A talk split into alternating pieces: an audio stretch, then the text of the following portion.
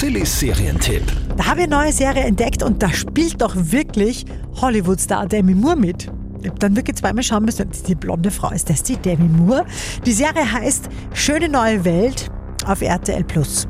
Und zwar spielt sie in einer erfundenen Zukunft. Und zwar eine Zukunft, in der es, und jetzt kommt, keine Monogamie gibt, keine tieferen Gefühle und keine Privatsphäre.